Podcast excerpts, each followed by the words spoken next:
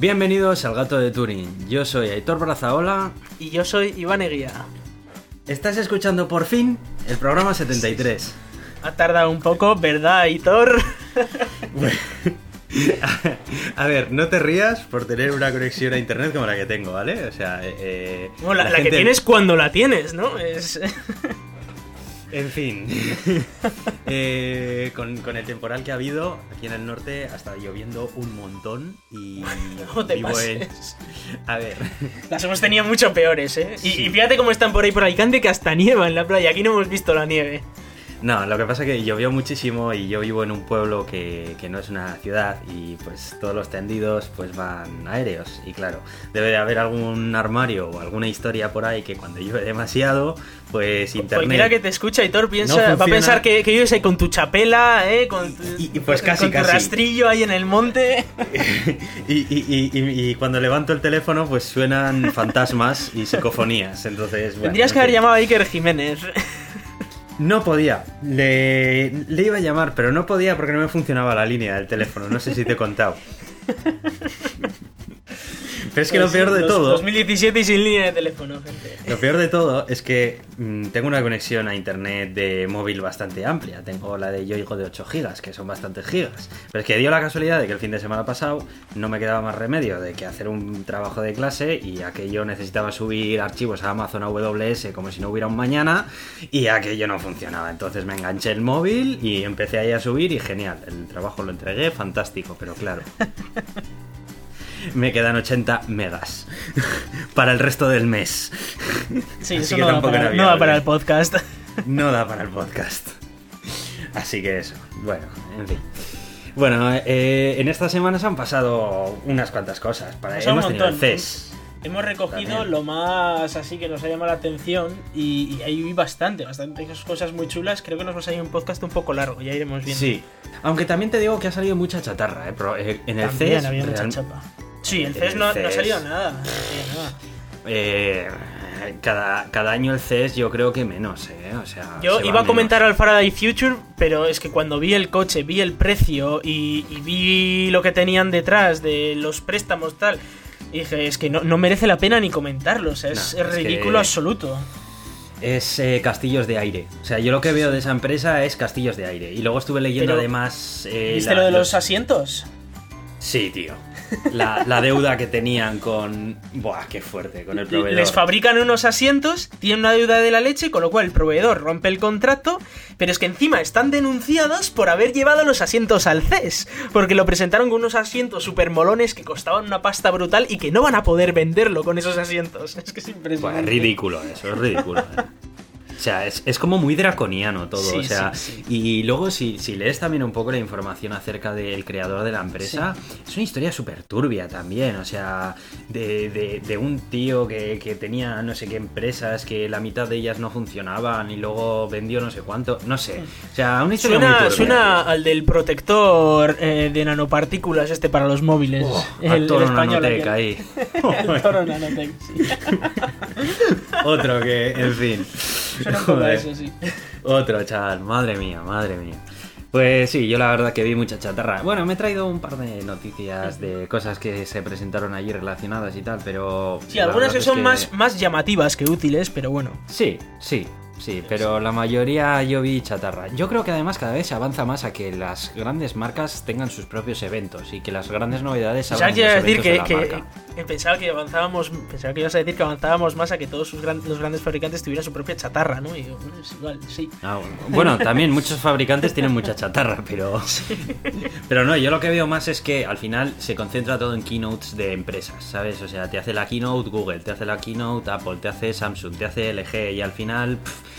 yo creo que ya para el CES, la IFA y todas estas ferias te traen un poco pues la chatarrilla que van sacando durante el año que bueno, pues, Además como cada vez está empezando a ser más esto de que cada uno trae su iPhone, entonces ya no sé, ya es un poco raro todo. Claro, luego es que también el mercado del smartphone se está estancando un poco porque ya está llegando a un nivel de madurez que Sí, pero es, difícil ya. La gente, pero los, los fabricantes en vez de coger y hacer cosas mm, sorprendentemente nuevas tal, están todos involucionando hacia lo mismo, hacia un único modelo prácticamente, que tiene el mismo color, las mismas cosas en el mismo sitio.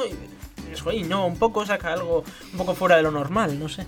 Ya, pero de todas maneras es que también el smartphone es también un dispositivo que al final, como todo se concentra en su pantalla, eh, todos avanzan hacia darle protagonismo a la pantalla, ¿no? Y eso limita bastante a la hora Sí, de. pero no, no hace falta poner los agujeritos del micrófono en el mismo sitio y todo. Ya, bueno, bueno, Es que sí, ya- Eso, eso sí. O si haces un móvil nuevo, no hace falta que sea del mismo tono exacto que el de la competencia. Ya. No hace falta, no hace falta. Sí, Se puede eso- hacer de otro hay tono. hay bastante, Hay muchos colores, ¿sabes? O sea, hay infinitos colores. Pues lo tienes que hacer del mismo, o de prácticamente el mismo. joder. Sí. De todas maneras, yo creo que ahora ya la, la- la innovación está viniendo por otros campos que el mundo del smartphone. ¿eh? Creo que ya se está, están- se está Sí, mucho por software bastante. ya. Sí, por software y ahora también la movilidad autónoma está tirando mucho, eh, inteligencia artificial, bueno, en fin, pues nuevas tendencias al final que, que van sustituyendo. Oye, que todavía estamos haciendo la introducción, ¿te lo puedes creer? Sí, sí, bueno, nos queda la, la parte más importante, ¿no? De, de la introducción. Y es hablar de. Ah, venga, dale, dale, dale. Claro, claro, es, es hablar de, de un evento que nos ha, nos ha sucedido a nosotros personalmente, a- al gato de Turing, y le, le hemos denominado Samsung Gate porque esto ya eh, está, está teniendo tonos oscuros. Y, es que resulta que, eh, por lo visto, en el episodio 71, hace un par de episodios que eh, comentamos Apple Pay, que llegaba a España, eh, mencionamos Samsung Pay y por lo visto eh, cometimos algún error con Samsung Pay. Error que todavía no conocemos porque se ha puesto en contacto con nosotros el director general de Samsung Pay en España. Samsung Pay, de la sí, sí, división de Samsung La Pay. división de Samsung Pay en España, lo cual nos ha sorprendido bastante de decirlo, que el director general se ponga en contacto con nosotros para decirnos que cometimos un fallo, pero que no nos lo quiere decir, excepto por teléfono. Es decir, que eh, tiene nuestro teléfono, eh, habíamos quedado de hecho hace un par de días, pero eh, no nos ha llamado ni nada, entonces... eh, no sabemos exactamente cuál fue el fallo, pero es que la cosa no se queda ahí, y es que nos pidió que hasta contarnos el fallo que, tuvimos, retiráramos el episodio. Cosa que, eh, como podéis comprobar, tanto en iVoox, en iTunes y en nuestra web, no hemos hecho. Pero eh, eh, me ha parecido algo de bastante mención, ¿no? Que por lo visto hemos cometido algún fallo, del que todavía no somos conscientes, porque no nos lo han notificado, y que nos han pedido que retiremos un episodio. Sí, en el que se habla es. 30 segundos sobre Samsung Pay también. A no- ver, eh, realmente nosotros somos un medio no profesional eh, en el que lo que hacemos nosotros es dar opinión acerca de artículos y bueno, pues cometemos errores porque ni, ni nos dedicamos a esto profesionalmente ni tenemos el tiempo necesario para analizar las tecnologías muchas veces de las que hablamos. Eh, com- como cometemos muchos errores y lo asumimos, nos encanta que los oyentes nos corrijáis. De hecho, en más de una ocasión, los que nos lleváis escuchando desde hace varios episodios, pues ya habéis podido escucharnos en más de una ocasión que mencionábamos a un determinado oyente que nos había corregido una determinada explicación, pues porque no era así como lo habíamos contado o lo que sea. Y eso a nosotros nos encanta. De hecho, eh, es algo que pedimos a la gente que lo haga y, y luego no tenemos ningún problema en mencionar a la persona que nos ha corregido y, y demás. Y, y ya está. Sí, sí, Eh, a ver, pero claro, eh, errores se cometen. Es, es una hora y pico es. aquí hablando y, y Claro. la cagamos a veces, obviamente. Eso es. Entonces nosotros lo que no vamos a hacer va a ser eliminar un episodio en el que hay un montón de otros contenidos que consideramos que son muy interesantes para el resto de nuestros oyentes y, y que tampoco tenemos la obligación de hacerlo porque realmente, oye... Vamos, a no eh, ser que venga un juez aquí a, a decirnos No, claro, y, y aún así, bueno, pues nosotros estamos ofreciendo un producto gratuito, en este caso que, que es un podcast, la- de la misma forma que tú puedes leer un blog, eh, que no te conlleva ningún gasto y oye, si no te gusta, pues eres libre de, de suscribirte o no escucharnos o lo que sea, y no pasa nada, si es que no nos tiene que escuchar todo el mundo. Y bueno, pues ese es el tema, básicamente. Así que, Sí, sí, bueno, ha sido pues bastante no lo vamos a... Eso es. Desde aquí, si nos está oyendo, pues oye, le animamos a que contacte con nosotros. Eh, también decir que yo me voy a Austria ahora enseguida, o sea que igual mi teléfono deja de estar disponible, pero bueno, que tiene nuestro email también, en el que nos puede Eso contar es. lo que sea. Y nosotros, por supuesto, haremos una fe de ratas con el, con el error que, que hayamos cometido y explicaremos el por qué ese, ese error y, y- y lo solucionaremos, obviamente. Claro, eso es. Así que bueno, pues ya sabéis, si en más adelante o lo que sea cometemos error explicando algo, o vosotros sabéis acerca, mucho acerca de un tema del que estamos hablando y dices, joder, estos son unos cuñados, tío, no tienen ni idea. Pues no pasa nada, eh, mándanos un email, contacta con nosotros y si quieres hasta te podemos invitar al podcast a que nos lo cuentes si consideramos pues que tienes un tema del que hablar pues interesante y que puede interesarle al resto de oyentes. Así que bueno, cerrando ya este tema, si te parece Iván, ¿o quieres Sí, sí. añadir algo más? No, no, yo creo que ya es suficiente, además así es suficiente mención, creo que nos podemos meter con las noticias ya. Eso es. Venga, pues vamos con las noticias. Bueno, la primera noticia de todas eh, la quiero mencionar así un poco por encima y charlar un poco contigo acerca de la viabilidad que consideras tú esto. En fin, bueno, os voy a leer un poco el titular, ¿vale? Y dice que Airbus asegura que sus taxis aéreos autónomos estarán listos para sus primeras pruebas este mismo año. Afirma que tiene eh, un proyecto dentro de su división de I+D en la que están creando una especie de taxi autónomo, eh, pero va a ser volador. Va a funcionar con motores eléctricos y va a pretender reestructurar la forma en la que están eh, diseñado el tráfico de las ciudades y poder descongestionar eh, pues todo tipo de, vías de, transporte habituales. Eh, el artículo lo vamos a poner para que lo podáis leer un poco más, pero tampoco da muchos más detalles de los que acabamos diciendo, más allá de que dice que la primera flota comercial estaría lista para el 2021. Bueno, yo primero voy a dar un poco mi opinión y luego te voy a preguntar la tuya, Iván. A mí esto me parece una fantochada. O sea, a ver, aprecio muchísimo. Bueno, a ver, me explico un poco. Que aprecio muchísimo que empresas grandes de este calado eh, investiguen y, y, se arriesguen muchísimo, porque si al final no se arriesgan empresas del tamaño de Airbus, es muy difícil que otras más pequeñas lo puedan hacer. Pero creo que, creo que realmente no tiene mucho futuro esto. Eh, ya se está viendo que para los propios vehículos autónomos terrestres eh, está siendo toda una odisea, pues ya ni, ni, me imagino lo que puede llegar a ser. Ya no hablemos de términos eh, en cuanto a lo técnico, que mm, también ese de que va a funcionar con baterías electrónicas, a mí me gustaría que me lo expliquen también, a ver qué, baterías y qué, qué, tal, porque a lo mejor Elon Musk no las conoce o algo, pero en fin. más allá de eso, todas las trabas legales que va a encontrar eh, y con razón, porque si yo no me imagino una ciudad en la que pueda mezclar eh, un tráfico aéreo y un tráfico terrestre eh, particular, claro, no industrial ni nada, porque aquí también habla acerca de que su idea también es que la industria pueda hacer uso del transporte como si fueran drones también, de, para repartir paquetes y demás. Y que pueda llevar también a personas. O sea, una persona dentro de una caja de metal volando por el medio de la ciudad sin un piloto a bordo ni nada. Hay, muchas ciudades en las que directamente está prohibido, ¿eh? O sea, hay zonas como Nueva York en el que el espacio aéreo está restringido y no puedes volar nada por allí. Claro, es que eso te iba a decir, que ya no autónomo, sino eh, no autónomo. O sea, es que no, puedes volar algo dentro de una ciudad. O sea, ni no autónomo, ¿sabes? Si te, acuerdas, cuando estuvimos en el helicóptero nos bordeaba la isla, pero ni de palo podríamos entrar dentro de la isla. Eso eh, es. Bueno, pues, ¿qué, ¿qué opinas acerca de esto, tío? Mi opinión es que esto me, recuerda mucho a cuando. Eh, cuando la empresa esta espacial, no me acuerdo ahora cuáles fueron, dijeron que ellos iban a llegar a Marte mejor que, que Elon Musk. Y solo dijeron eso, ¿no? Eh, vamos a ah, ver mejor, mejor que todo el mundo de antes y todo guay. Y, bueno, me, parece bien, pero bueno, para empezar, el prototipo que han sacado en esas fotos o en esos dibujos o lo que sea, digo, a ver, eso tiene unas aspas de un metro a, pie de calle que como eso se mueva, rebana cuellos. ¿Qué, qué leches es eso? Eso, la seguridad lo veo, bueno, que, está sin, sin, pensar siquiera. O sea que como para probar un prototipo este año, no sé, bueno, igual ahora no sé si en un prototipo y es totalmente distinto, ¿no? Habrá que ver a ver cómo es ese prototipo, pero eh, por lo que se ve, pues eso no lo pueden hacer. Y, lo que eh, enseñen este, este año, bueno, pues cuando lo enseñen, entonces será la noticia. Ahora es como decir, sí, sí, ya haremos, ya haremos, pero bueno, enseñad un prototipo y entonces ya empezamos a hablar de la viabilidad y todo eso. Ahora mismo, ¿qué es lo que se puede decir? Pues que bueno, que está muy bien. Yo también voy a poner taxis aéreos aquí la semana que viene, más. Es que, pues muy bien, pero. Vale que es Airbus, pero, tendrían que explicar un poco más. Yo aquí lo que veo es que eh, probablemente eh, eh, mediante este proyecto puedan salir tecnologías para, ellos que puedan ser beneficiosas, puedan desarrollar nuevas tecnologías, que puedan implementar sus, nuevos productos, ya, ya sea la, línea de aviones y demás.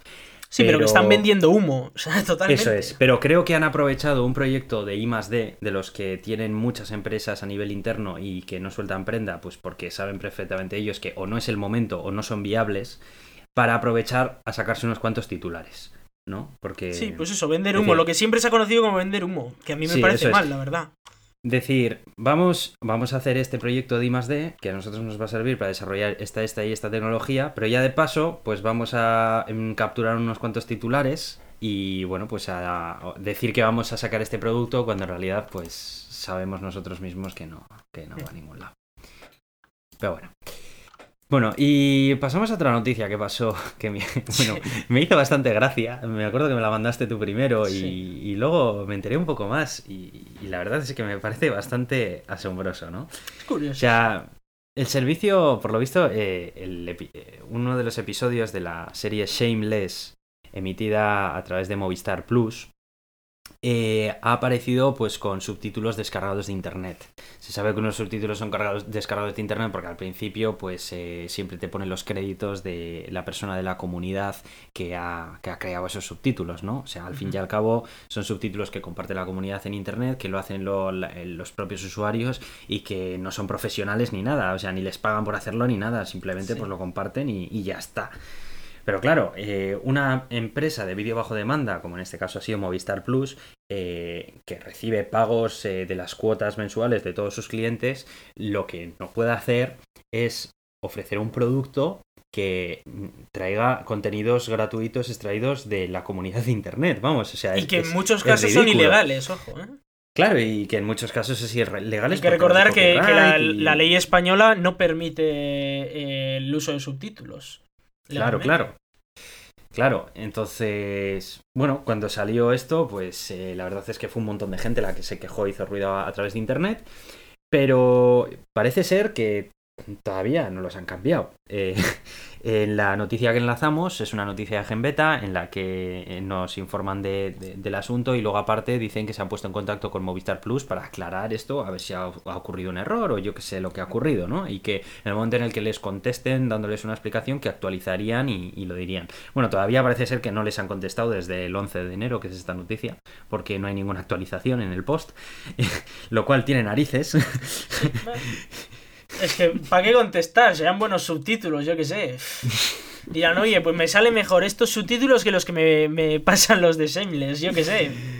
No, no, es que el tema debe ser que, claro, cuando una empresa de distribución le pide a la productora el, el producto, en este caso el vídeo, eh, digamos que paga aparte por esos subtítulos, esa pista de subtítulos. Entonces se rumorea, se, se, viene, se da a entender en este, en este post que eh, pues pueda ser que, que hayan estado haciendo esto más y esta vez haya sido cuando se les haya olvidado quitar esos créditos del principio y que pueda ser que lo hayan estado haciendo para ahorrarse comprar esa Sí. pista de subtítulos.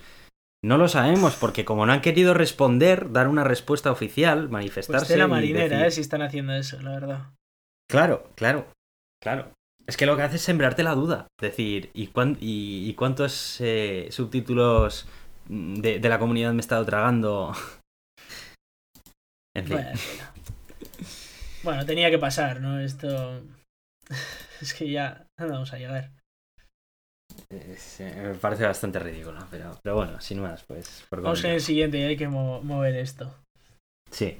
Bueno, a ver, vamos a hablar de uno de esos productos extraños que se presentan en el CES y que Inútiles, tiene una a ver si historia inútiles, sí, sí, sí, y que tiene una historia además eh, rocambolesca por detrás, ¿no? Y es que eh, Razer, la, la conocida marca de de portátiles gaming y de accesorios gaming, bueno, pues ha sacado un portátil con tres pantallas. Eh, y sí, has oído bien, un portátil con tres pantallas. Y dices, ¿las tiene las tres una al lado de la otra según levantas la tapa? No, tiene, una pan- tiene dos pantallas que se abren como si fuera un abanico hacia los costados cuando lo abres. O sea, sí, sí, no las fotos se, se pueden ver, eh, las pantallas están como... Sí, pues eso, como un libro, ¿no? O una especie de...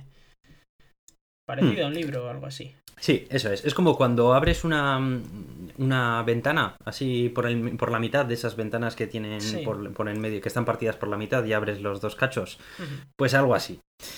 Eh, bueno, es un, es un bicharraco. O sea, tiene una Es que potencia. llamarle del copón, portátil a este- 12K y todo el rollo. Mm, Pero, claro, o sea, el chisme pesa 5,44 kilos.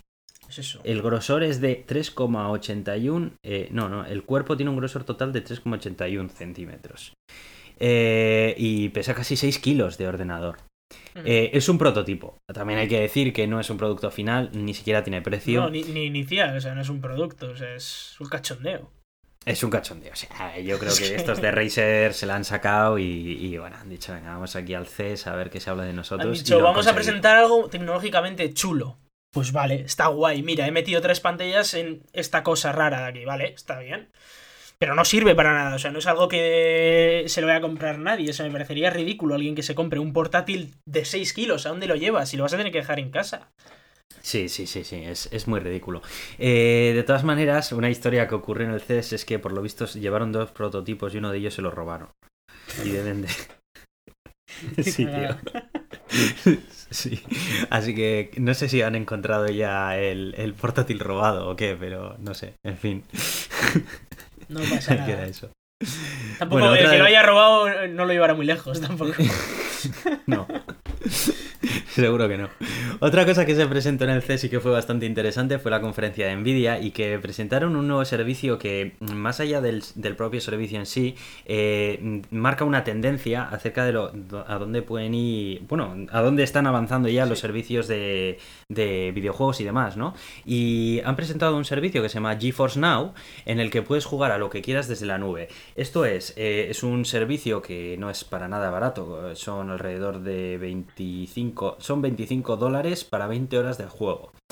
Eh, lo que te da es acceso desde cualquier ordenador, ya sea la, la potencia que sea, a un ordenador con acceso a las principales plataformas de videojuegos online, como son Steam, Origin, Uplay y todas estas, de forma de que puedas tener un ordenador de gaming con una potencia asombrosa, eh, pues digamos, eh, alquilado de alguna manera, pagando un servicio, ¿no? Y puedes conectarte a él desde cualquier lado y puedes jugar a esos juegos que te instalas allí por streaming.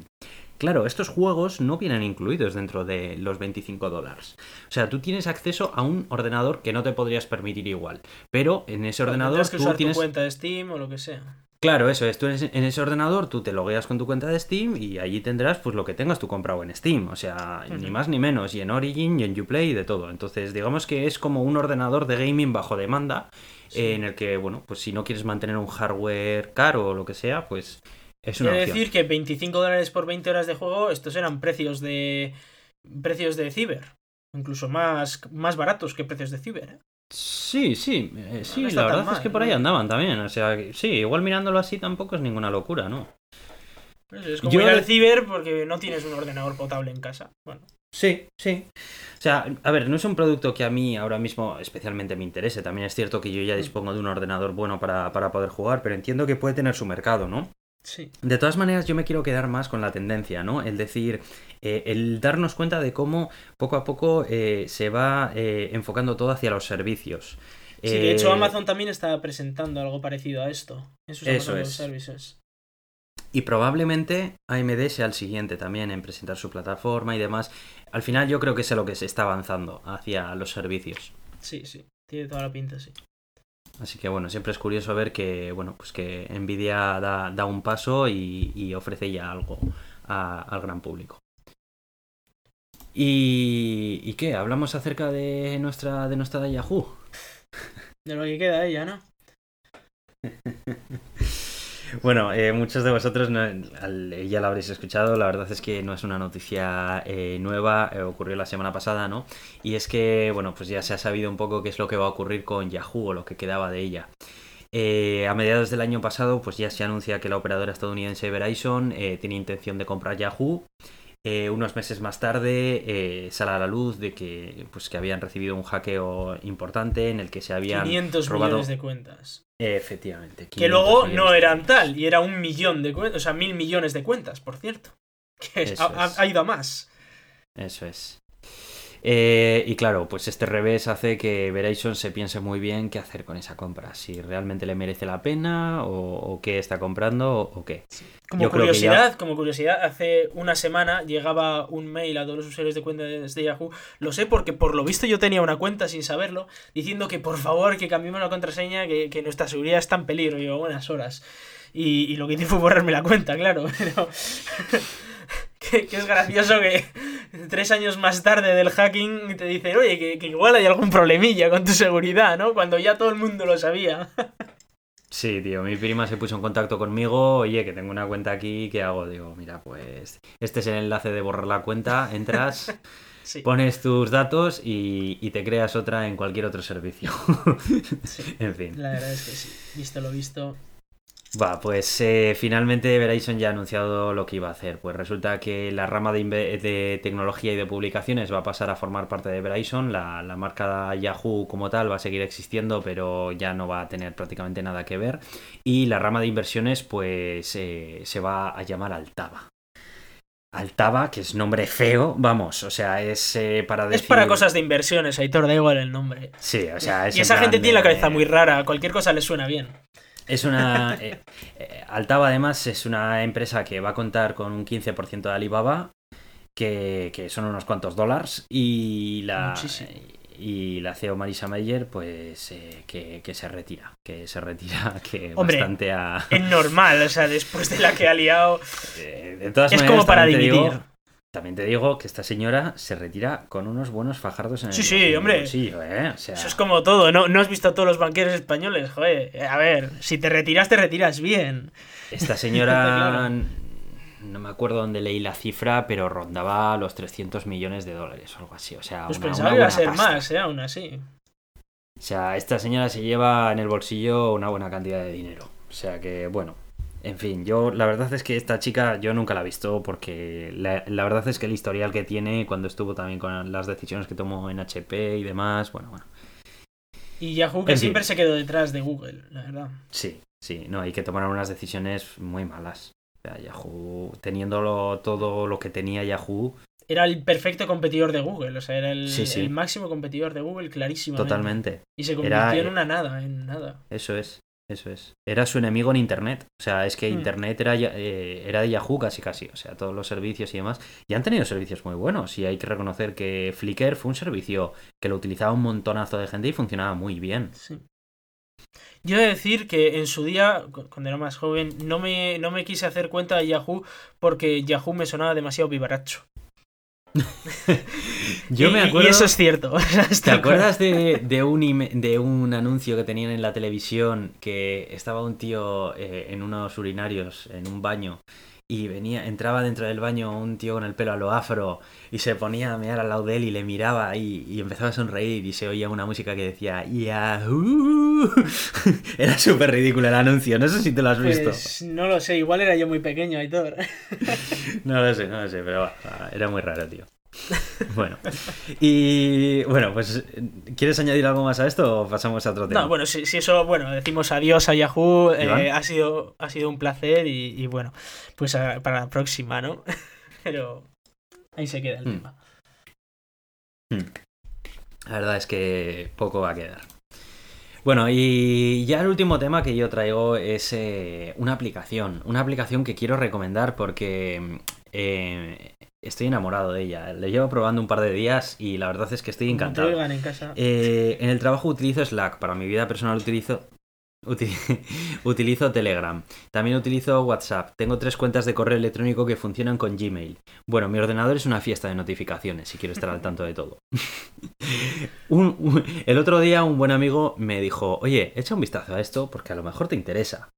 Entré y oye, dije, ¿qué es esto? Me lo voy a bajar. Bueno, pues es una aplicación eh, gratuita que actualmente está en beta, pero es bastante estable, eh, que está para todos los sistemas operativos de escritorio. Lo tenéis para Mac, para Linux, para Windows y no sé si hay para otras cosas más. La gracia de esta aplicación es que eh, trata de ser un contenedor de todos esos servicios de mensajería, pudiéndolos agrupar bajo una misma aplicación. De forma de que para recibir notificaciones de todos tus sistemas de mensajería, que cada uno es de un padre diferente, no tengas que tener abierta la aplicación de uno, del otro, del otro, de Marotel de la moto y un par de ventanas del navegador para tener también abierto tu correo electrónico porque lo quieres ver. No, tú eh, registras aquí tus cuentas que utilices, que soporta un montón de ellas, soporta Skype, Slack, eh, Telegram, Inbox, eh, eh, Outlook, soporta hasta Yahoo. Fíjate si soporta. Y Twitter, pues recibes notificaciones. Sí, sí, sí. Y recibes notificaciones nativas de escritorio en tu ordenador, pero puedes eh, manejar la interfaz web de todas estas aplicaciones, que normalmente suele ser la que mejor funciona porque es la diseñada para funcionar con la aplicación. Entonces, si no quieres utilizar un cliente de correo electrónico de Gmail, por ejemplo, porque te gusta la interfaz web y porque tienes acceso a las eh, pestañas y todo el rollo, pues puedes utilizar esto que te sirve para tenerla ahí y también puedes tener al resto de servicios de mensajería. Yo he de Os dejamos el enlace en la descripción del he programa. decir que la, la parte más chula de, de usar la interfaz web de Gmail es que le puedes poner fondos de planetas. Ahí se queda dicho. Sí, sí. Sí, sí, de hecho tenemos uno por ahí, ¿verdad? no, sé si, no sé si has visto la interfaz web de nuestro correo, pero está, está con ese... Yo, yo he visto la mía y está así, sí. Sí, la del gato de Turín también. Tú lo tienes puesto por reenvío, pero la del gato de Turín también está así, que la puse yo. y bueno, pues eso, ya, ya nos contaréis si os gusta o no os gusta. Bueno, y ahora vamos con algo que se estaba haciendo esperar, yo me imagino ahí a todos nuestros oyentes diciendo, y estos todavía no han hablado de Elon Musk, y llevamos aquí un ratazo de, programa. Y bueno, tranquilos todos porque aquí llega, vamos a hablar de Tesla, porque este año además, este, este programa tenemos Elon Musk por todas partes. Pero empezamos con Tesla y es que eh, por fin han salido los precios para recargar, recargar en los supercargadores de Tesla, tanto en España como en otros países. Y algunos diréis, pero eso no era gratis, ¿no? Y tú eh, podías cargar en los supercargadores los Teslas y tal. Bueno, era gratis hasta el 15 de enero de este año. Eh, de hecho era gratis hasta el 1 de enero, pero luego lo, ampliaron 15 días más. Y, bueno, llegan, llegan los precios y una vez más en España estamos batiendo récords con el precio de la electricidad, gente. Y, ya no es solo lo que sale en la tele, sino que recargar un Tesla costará 0,24 euros el kilovatio hora. Es decir, eh, que, hacer, que hacer aproximadamente un viaje de, desde Madrid hasta, hasta Galicia, como hacían en el ejemplo, costará unos 30 euros. A no ser que lo saquemos ya cargado de casa, que costará unos 17-18 euros. Eh, algo que, bueno, obviamente es muchísimo más barato que, que un coche de gasolina o de diésel, pero que no es ninguna panacea, para nada. Y claro, nos hemos pensado, oye, ¿y esto cómo, cómo será en, el resto de Europa? Porque, eh, claro, aquí tenemos un nivel, el nivel de vida que tenemos, los precios aquí son bastante más bajos que en otros sitios, así que vamos a ver cómo está en otros sitios. Pues, por ejemplo, en Noruega costará 0,14 euros, es decir, eh, prácticamente la mitad que en España, siendo allí los sueldos como unas cuatro veces más altos, ¿no? Es decir, que lo están pagando ocho veces más barato. Eh, pero vamos, en todas partes va a ser más barato que en España, algo que, bueno, pues eh, me, agradece felicitar a, nuestro, a nuestro querido gobierno. ¿Por qué esto? Pero ¿por qué ocurre esto? Esto ocurre eh, porque las energías de generación de electricidad, o sea, la, manera de generar electricidad de manera más barata es, primero, lo, más barato de todo es por las presas hidráulicas, pero bueno, es verdad eh, que una presa pues fastidia toda la, toda la región, etcétera, pues porque inunda todo, ¿no? Y luego está la, parte más barata, que es la eólica, y incluso más hoy en día ya es la fotovoltaica, que es muy, muy, muy barata. Estamos hablando de precios de unos 0,04, 0,05 eh, euros por kilovatio hora. Estamos hablando de que esto se, se va a pagar por 0,24, ¿eh? Es decir, eh, estaríamos hablando de, una reducción de 5 veces más barato, ¿no? Si se usara, por ejemplo, energía solar. Y la gracia está en que eh, Noruega, porque todos sabemos que Noruega es un sitio extremadamente soleado, eh, produce muchísima más energía solar que España. Muchísima más. Es más, producen tanta energía solar que les sobra para pagar toda su energía solar y la venden a países de alrededor. Y claro, como en España hace un tiempo extremadamente nuboso, además estamos muy cerca del Polo Norte y claro, no pega bien el sol, pues eh, no podemos generar esa, esa electricidad. ¿eh? para nada tiene que ver... ironía. Para nada tiene que ver eh, con que los impuestos supongan que aquí la electricidad bueno, el poner placas solares sea extraordinariamente caro, que por ejemplo el aquí, eh, si tú pones placas solares para tu propio consumo, tienes que pagar por la electricidad que generas, no por la que consumes, por la que generas, y otro tipo de impuestos eh, absurdos y de, políticas absurdas que tenemos en este país. Para nada tiene que eso que ver y todo tiene que ver que, por supuesto, Noruega está mucho más cerca del Ecuador que España. ¿Eh? Ah, vale, ahora me ha quedado todo más sí. claro. Todos sabemos muchísima geografía, así que eso es, es un concepto que todos entendemos.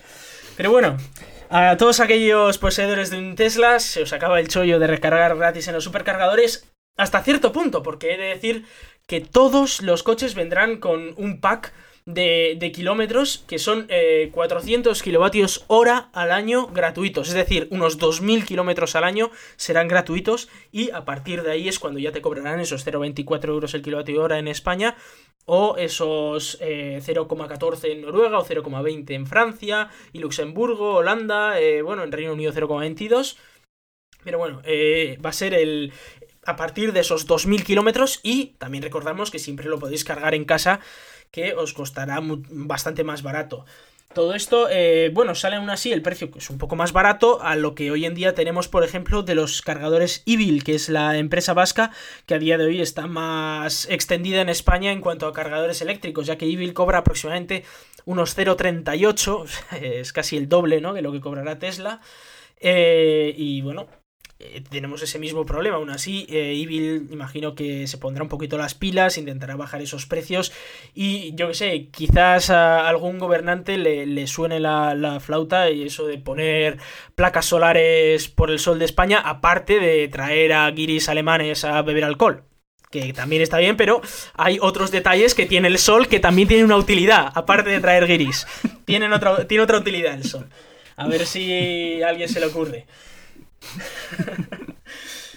Te noto especialmente quemado. un poquito, sí, he de decirlo, he de admitirlo que un poquito quemado estoy.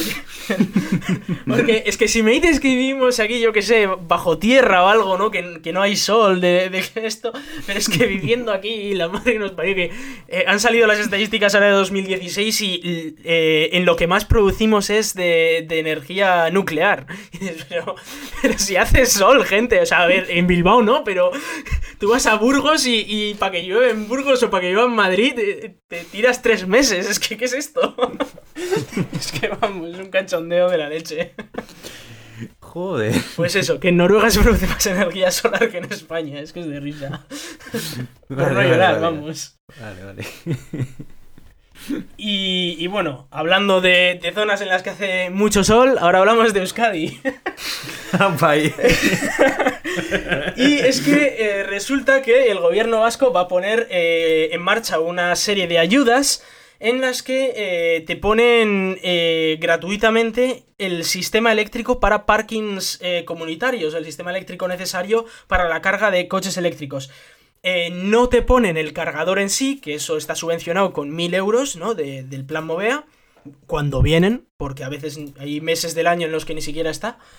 Pero esa parte la subvenciona el plan Movea, pero lo que es la instalación eléctrica de pues eso, del parking comunitario, ¿no? Si tenéis vuestro, vuestro coche que lo aparcáis en un parking comunitario, por ejemplo, para todos los vecinos, pues eh, la instalación de esa electricidad, que suele ser carilla, eh, ahora la va a subvencionar eh, el gobierno vasco. Es decir, que esto obviamente solo ocurre en Euskadi, así que bueno, en el resto de España, pues tendréis que aprovechar el sol, me parece, para ahorraros unos euros. Eh, aquí pues nos ponen ese sistema eléctrico que hay que recordar que para poner en un garaje comunitario un punto de recarga no hace falta pedir permiso a la comunidad, aunque sí que hay que avisar, hay que avisar que lo vais a hacer. Os recomiendo conseguir a alguien más para pagarlo todo junto y así salga que salga más barato. Pero en cualquier caso, siempre lo podéis pagar vosotros todo. En el caso de, de Euskadi, pues se paga se paga una, la parte de la instalación, la paga en teoría el gobierno vasco, habrá que ver qué, bien funciona esto. Y, y, luego pues podéis poner vosotros vuestro punto de recarga. Obviamente para este tipo de cosas se va a necesitar u otra línea o subir la potencia contratada de, de, la, de la instalación de electricidad, porque eh, un coche eléctrico consume mucho. Hay que recordar que cada coche eléctrico aproximadamente igual necesita unos 11 kilovatios hora, o sea, unos 11 kilovatios de, potencia contratada o hasta 15, según, eh, según cuán rápido lo queréis cargar y, y, cuántos coches eléctricos estén metidos, ¿no? Si tenéis toda la planta de garaje con coches eléctricos, va a costar muchísimo. Igual hay que meter 150 kilovatios y eso es carísimo, ¿no?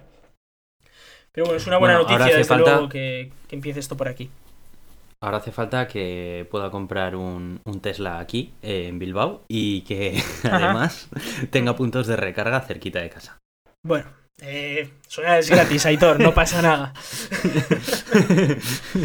Lo es difícil, ¿no? Sí, no, soñar esto, bueno, es muy bonito, la vida es muy bonita hasta que te das cuenta de los precios, pero bueno, todo hay que recordar eh, que este año sale una nueva versión del Nissan Leaf, que parece que va a tener mayor autonomía y un precio, esperemos que más razonable. También ha salido el nuevo Renault Zoe, ahora este, este principios de año, que tiene esos 40 kWh que le permite tener unos 300 y pico kilómetros de autonomía por un precio relativamente razonable, aunque bueno, te toca pagar la, batería mes a mes, y si la quieres en propiedad ya te cuesta bastante.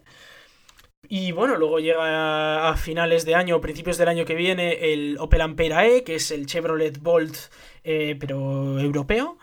Y eh, llega el, el, Model 3 de Tesla, aunque ya os aviso que las, la lista de espera es tan larga que bueno, podéis esperar sentados. Eh, de aquí pues a 2020 es cuando se va a ver muchos modelos nuevos y, bueno, y los precios van a estar bajando y habrá más puntos de recarga. Hay que recordar que hay ya un montón de puntos de recarga.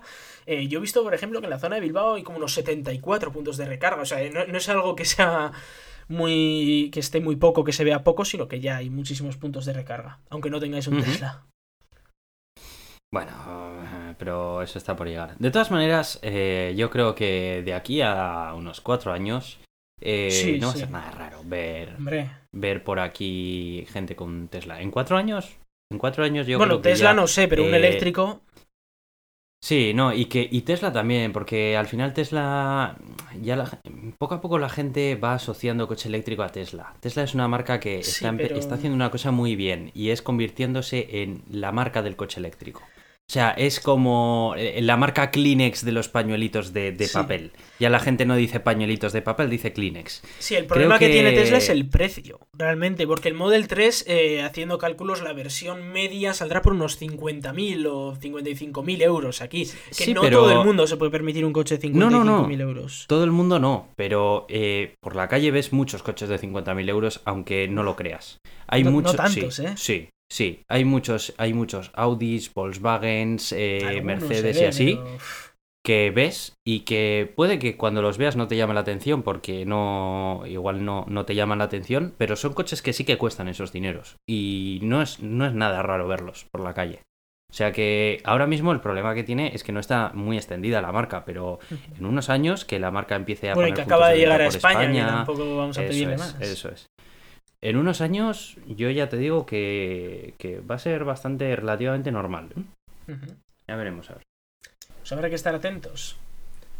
Y ahora vamos a traer algunas noticias ¿no? del espacio. Y es que, bueno, parece ser que 2016 no era el final para todos estos fallecimientos. Y es que hoy ha fallecido. Bueno, hoy no. Hace unos días falleció Eugene Cernan. Que para aquellos que se, se pregunten quién es, fue el último hombre en pisar la luna. El último, ya para siempre, o no sé hasta cuándo, pero eh, fue el último y lo hizo en 1972. Hay que recordar que 12 hombres pisaron la luna y, pues, en concreto, Cernan fue el último en el Apolo 17, en 1972. Eh, de los 12 que pisaron la luna ya solo quedan 6. Eh, es decir, que dentro de poco vamos a vivir en un mundo en el que nadie ha pisado la superficie de la luna. Y de los que quedan, pues queda Buzz Aldrin, que fue el segundo hombre ¿no? en pisar la luna después de Neil Armstrong, que ya falleció. Alan Bean del Apolo 12, de la siguiente misión. David Scott del Apolo 15. John Young del Apolo 16. Charlie Duke del Apolo 16 también. Y Harrison Smith del Apolo 17. Con lo cual, eh, habrá que empezar a moverse un poquito para, para tener a muchísima más gente que recordar. Eh, por comentar un poquito quién era Eugene Cernan, pues eh, se, apuntó a la NASA en 1963 y eh, en el 66 voló por primera vez al espacio en la Gemini nuevo, junto con Thomas Stafford, que es otro de, de los grandes. Vamos, de los grandes gente espacial que hemos tenido. Y eh, bueno, estuvo en la misión Apolo 10, que fue la precursora a la propia misión Apolo 11, que fue la primera que aterrizó a la Luna, y luego en la, Apolo 17. Y bueno, pues eh, fue, fue comandante, estuvo viviendo tres días en la Luna y eh, luego pues retornó de, de, la Luna pues tras haber sacado unas fotos muy chulas que podéis ver incluso en el post de Daniel Marín, en la que se le ve a él, con su, por supuesto, con su banderita de Estados Unidos, era estadounidense, pero también eh, con toda esa cantidad de polvo lunar que se te metía por todas partes, como ellos decían, ¿no? Que era bastante molesto. Más que la arena en la playa. Sí, sí. Luego se descubrió que era cancerígeno, pero no pasa nada. Es una, es una pena ¿eh? que, se vaya toda esta gente, porque parece que la Luna es el, astro que tenemos más cerca y, que al que menos frecuentamos, pero también es cierto que más de una vez lo hemos hablado aquí, que es que realmente en la Luna tampoco hay tanto que... La, pasta que cuesta llegar hasta allí y lo, que hay, el retorno de la misión es un poco así. Bueno, hace, hace poco vi, vi un vídeo muy chulo en la que se explicaba qué es lo que pasaría ¿no? con si la NASA tuviera el presupuesto de los militares estadounidenses, ¿no? Y, bueno, es, espectacular, pero una de las cosas de las que hablaban es que se podría perfectamente hacer una base lunar en la que, por ejemplo, tuviéramos aceleración magnética de, de, naves espaciales. Es decir, poner un magnetrón brutal debajo de, debajo de la nave espacial, que la nave espacial fuera un imán, ¿no? Y que la impulsaras desde abajo con energía electromagnética. Fuerte, ¿no? eh, eso ahorraría todo el combustible que quisieras casi en la, en la nave. Y como es como es eh, un cuerpo con poca gravedad, es un, una sexta parte a la gravedad terrestre, se pueden hacer ese tipo de, de, de, cosas, ¿no? De hecho, por eso era muy, muy fácil que el, el, propio módulo lunar despegara de la Luna con solo un motorcito y sin casi combustible, ¿no? Yeah. Es, eh, da ventajas de ese estilo, que puedes tener ahí ciertas cosas que te permiten hacer viajes a Marte y a otras partes del sistema solar muchísimo más barato. Que Ya, bueno, ya, ya. digo, a ver si Pues a alguien ver, se le ocurre ver cambiar, ¿no? Los con el presupuestos. gobierno. Sí, Eso te ya verás tú, ya verás tú con, con Trump. bueno, eh, Bueno, y vuelve a hablarnos vamos de, a hablar de Elon Musk otra vez. Claro que sí, claro que sí. Y es que por fin, desde el 2 de septiembre, si no me equivoco, el 1 de septiembre, eh, ha vuelto SpaceX a lanzar un cohete, un Falcon 9. Y, y bueno, vamos a recordar lo que pasó. En, septiembre le reventó un Falcon 9 a SpaceX eh, en, en, la rampa, es decir, que tampoco fue tan grave porque el satélite que llevaba era de Facebook. Pero eh, en cualquier caso, fue, fue un, un, reventón problemático porque era, fue muy difícil saber lo que había ocurrido. De hecho, decía el propio Elon Musk que había sido el, el accidente más raro de la historia espacial. ¿no? Igual se estaba pasando un poquito, pero he de decir que sí que fue un accidente rarísimo, rarísimo, rarísimo, rarísimo. Todo fue al final de que habían enfriado mucho el, el, oxígeno y no se habían dado cuenta de que se abrían pequeñas grietas en, en los depósitos de, del oxígeno, ¿no? Que juntaban el depósito de oxígeno con el de helio, y entonces se despresurizaba todo y bueno, salía todo por los aires. Pudieron. Sí, sí. Lo que pasa a veces dices, buah, y si le bajo un poquito más la temperatura, esto va a tirar más fuerte. Y dices, ya, ya, ya. Pero, eh, consiguieron demostrarlo y hacer varias pruebas eh, en Texas que demostraban lo que había ocurrido. Tú imagínate ser el, el ingeniero que hace esas pruebas, ¿no? ¿Y a ti para qué te pagan? Para reventar cosas. ¿Y cómo, cómo, las vas a reventar? Pues de todas las maneras posibles para saber qué es lo que ha pasado. Y dices, Ajá. Eso sí que es ser un científico chiflado. Sí, sí. Y además te dicen, ¿y cuánto cuesta cada cosa que revientas? Pues unos 5 millones de euros más o menos. Y dices, ajá, vale, vale. Pues a reventar cosas de 5 millones de euros todas las tardes, venga. Pirotecnia SpaceX. Haciendo de todas maneras posibles. Pues bueno. Eh, ya después de esto, eh, por fin han lanzado este Falcon 9 V1.2, ¿no? Eh, el, el trigésimo Falcon 9 ya. Con 10 satélites Iridium Nest. Y esto es una muy mala noticia, Hitor. ¿Sabes por qué? Porque... Porque ah, son los satélites de Facebook. No, no, no, estos son los Iridium, son los de los de comunicación vía satélite, pero es que los actuales Iridium, los que están ya un pelín anticuados, tienen una peculiaridad muy chula y es que tienen tres espejos, eh, bueno, no son espejos, son paneles solares, pero funcionan como espejos si los ves desde muy lejos, que tienen que estar siempre eh, localizados de una manera concreta, ¿no?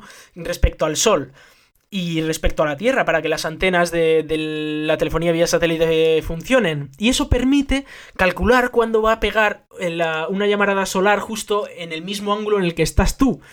Y entonces eso permite decir, Buah, esta noche a las nueve y media de la noche de repente va a haber un fogonazo en el cielo y te quedas ahí esperando y de repente se enciende una luz en el cielo y se apaga. Es algo súper chulo que, bueno, para los fricatos como, como yo, pues nos encanta eh, ver todas las noches o muchas noches esos fogonazos espaciales y que con estos satélites nuevos de Iridium pues vamos a dejar de verlos porque estos no tienen esos espejos y solo tienen unos paneles solares normalitos, ¿no? Con lo cual nos, están hombre. quitando la, la, gracia nocturna ahora. Vaya, hombre. ¿Qué vas a hacer ahora por las noches? ¿Dormir? No. Podría ser una opción, ¿no? Pero. Pero sí, parece ser que, que es un. algo bastante, bastante, bastante curioso, la verdad. Y bueno, pues salió todo bien. Eh, el propio cohete Falcon 9 eh, lanzó 10 satélites de una. Es decir, que tenemos 10 nuevos satélites Iridium por ahí.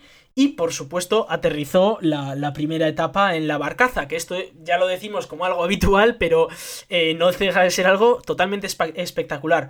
Como curiosidad, ha sido la primera vez que recupera una primera etapa en la costa oeste de los Estados Unidos, ya que hasta ahora todas habían sido en la costa este. Tanto la que recuperó en, en tierra como todas las que ha recuperado a posteriori en el mar. En este caso, pues ha sido por primera vez en la, en la costa oeste, eh, desde el lugar de lanzamiento de Vandenberg. Y felicitamos, por supuesto, desde aquí a Elon Musk y a SpaceX por, por esa espectacular misión. Y ahora pues, Porque sabemos que nos siguientes. escucha. Por lo visto nos escucha gente con poder, así que nunca se sabe aquí. Bueno, y ahora también vamos a hablar de SpaceX, pero del SpaceX eh, más patrio. Claro, claro. Ahora hablamos de eh, la, la empresa probablemente espacial de la que más orgullosos podemos estar aquí en España. Y es que sí, efectivamente, aquí también de vez en cuando hacemos cosas bien. Y resulta que PLD Space, que Bueno, es bueno, la... hacemos, hacemos cosas bien también, ¿eh? Sí, Tampoco por eso he dicho, que- por eso he dicho que de vez en cuando hacemos cosas bien.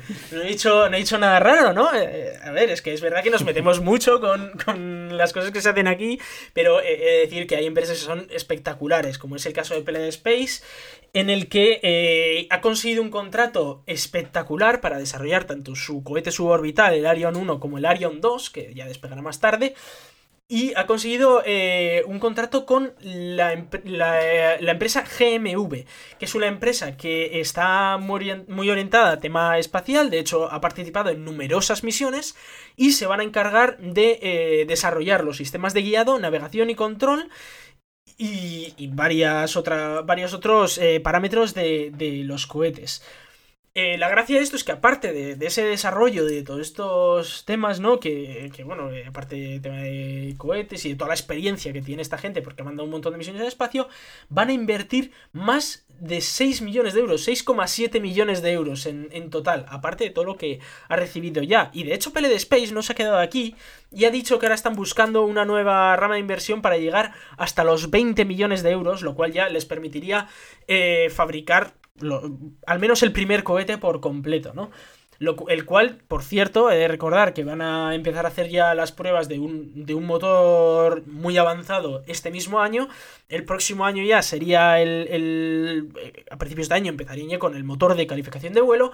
Y el próximo año, creo que es en septiembre, es cuando está prevista la, la primera misión de, de PLD Space. Que hay que recordar que eh, son una empresa espacial española que va a crear cohetes reutilizables y van a ser los primeros cohetes reutilizables de Europa eh, y de la historia de Europa. O sea, va a ser espectacular. El primero, el Arion 1, va a ser eh, un cohete bastante pequeñito que no va a alcanzar la órbita, sino que va a llegar a unos 200 kilómetros de altura y tendrá varios minutos de microgravedad en los que eh, pues los que envíen ahí su satélite tendrán podrán experimentar lo que sea que quieran experimentar y luego aterrizará eh, con unos eh, con unos paracaídas y finalmente abriendo un parapente que lo dejará pues en una zona más o menos accesible y luego llegará el Arion 2, que ya va a ser un cohete mucho más tocho, que ese sí que llegará a órbita y que podrá poner en órbita hasta 150 kilogramos, que esto para los nuevos satélites pequeñitos que se están creando, como los 10 estos que lanzaba SpaceX, pues estos van a poder lanzarlos de menos en menos, con lo cual menos riesgo, etcétera. Eh, ese ya es un cohete mucho más, mucho más grande y que encima va a tener, por lo que se ve, por lo que dicen, aterrización, aterrizaje vertical, como los propios cohetes de, de SpaceX, lo cual puede ser espectacular. Y, bueno, he de decir que también el tema del reutilizaje ya se está haciendo eh, con un contrato de la ESA, o sea que ya no es una locura, ¿no? Que, que viene de la nada, sino que tiene un contrato de la Agencia Espacial Europea para, para realizarlo. Lo cual, pues bueno, La, espectacular. la verdad es que es una pasada cómo están creciendo, ¿eh? O sea, Ujú. Space, eh, increíble. Lo que están haciendo es, es alucinante y lo que están consiguiendo eh, es, vamos, de, de orgullo, de sentirse orgulloso, vamos. O sea, Sí, sí. increíble. de- Y he de decir que, que son gente extraordinariamente agradable. Estuve yo con, con varios de ellos, bueno, no, solo con uno de ellos en, en Naucas, pero luego nos juntamos también con Naimarin y todos los, de, todos los amigos de Radio Skylab. Y he de decir que eh, son gente súper amable, súper humilde, que te viene un tío que acaba de crear una empresa espacial, ¿no? Bueno, acaba de crear hace cinco años ya, ¿no? Que esto tiene mucho trabajo por detrás, pero eh, eh, te habla y, le ves, ¿no? Su espíritu ingenieril, su espíritu de vamos a romper cosas, a explotar cosas y, y a ver qué pasa, ¿no? Y, y te, eh, vamos, yo me acuerdo de las conversaciones que teníamos, ¿no? De decirle, oye, ¿y por qué no volvéis a encender el motor y tal? Y no, es que le hemos hecho una raja espectacular, entonces ya eso ya no tira y tal. Y te, te cuenta ese tipo de cosas que, que, bueno, que son increíbles escucharlas de, de alguien como el, el CEO, ¿no? De, de PLD Space. Sí. En este caso, en Naucas estuvo Raúl Torres, que también estuvo dando una, una entrevista, que os la recomiendo, ¿no? Él, él ya decía, oye, que hacer eh, cohetes es posible, os recomiendo a todos que os hagáis vuestra empresita de cohetes. Digo, bueno, algún, algún misterio tendrá el hacer cohetes cuando es el único que lo ha hecho en España y cuando no lo hace casi nadie, Sí, ¿eh? sí. Algún misterio tendrá. Es. Pero sí, sí, la verdad es que bastante chulo. Bueno, pues eh, vamos a ir dándole final a este episodio en el Sí, que sí. hemos hablado de, de cosas entretenidas. La verdad es que me lo he pasado muy bien. Y, y bueno, pido, pido disculpas por no poder ofrecer el episodio antes. La verdad es que ha sido una serie de sucesos desafortunados, pero bueno, pues es lo que, es lo que tiene. Y- Entendemos, Aitor, esto se veía venir desde hace mucho tiempo, no te recordar preocupes. los métodos. eh, ¿Dónde nos podéis escuchar? Espera, ¿no? Eh, ¿querías decir algo? No, no, tranquilo, sí. Ah, vale. Nos podéis escuchar en Euska Digital los jueves a las 7 de la tarde y la repetición el domingo a la misma hora, en Radio Podcastellano cuando salgamos. Nos podéis mandar vuestros emails, ya sean correcciones, comentarios, sugerencias, lo que sea, al gato de gmail.com. Nos podéis hablar también a través de Twitter en arroba el gato de Turín. También tenemos una página en Facebook y también nos podéis escuchar y valorar en iTunes y en iVoox. Yo soy Aitor, arroba cronosnhz en Twitter. Y yo soy Iván. Muchas gracias y hasta pronto.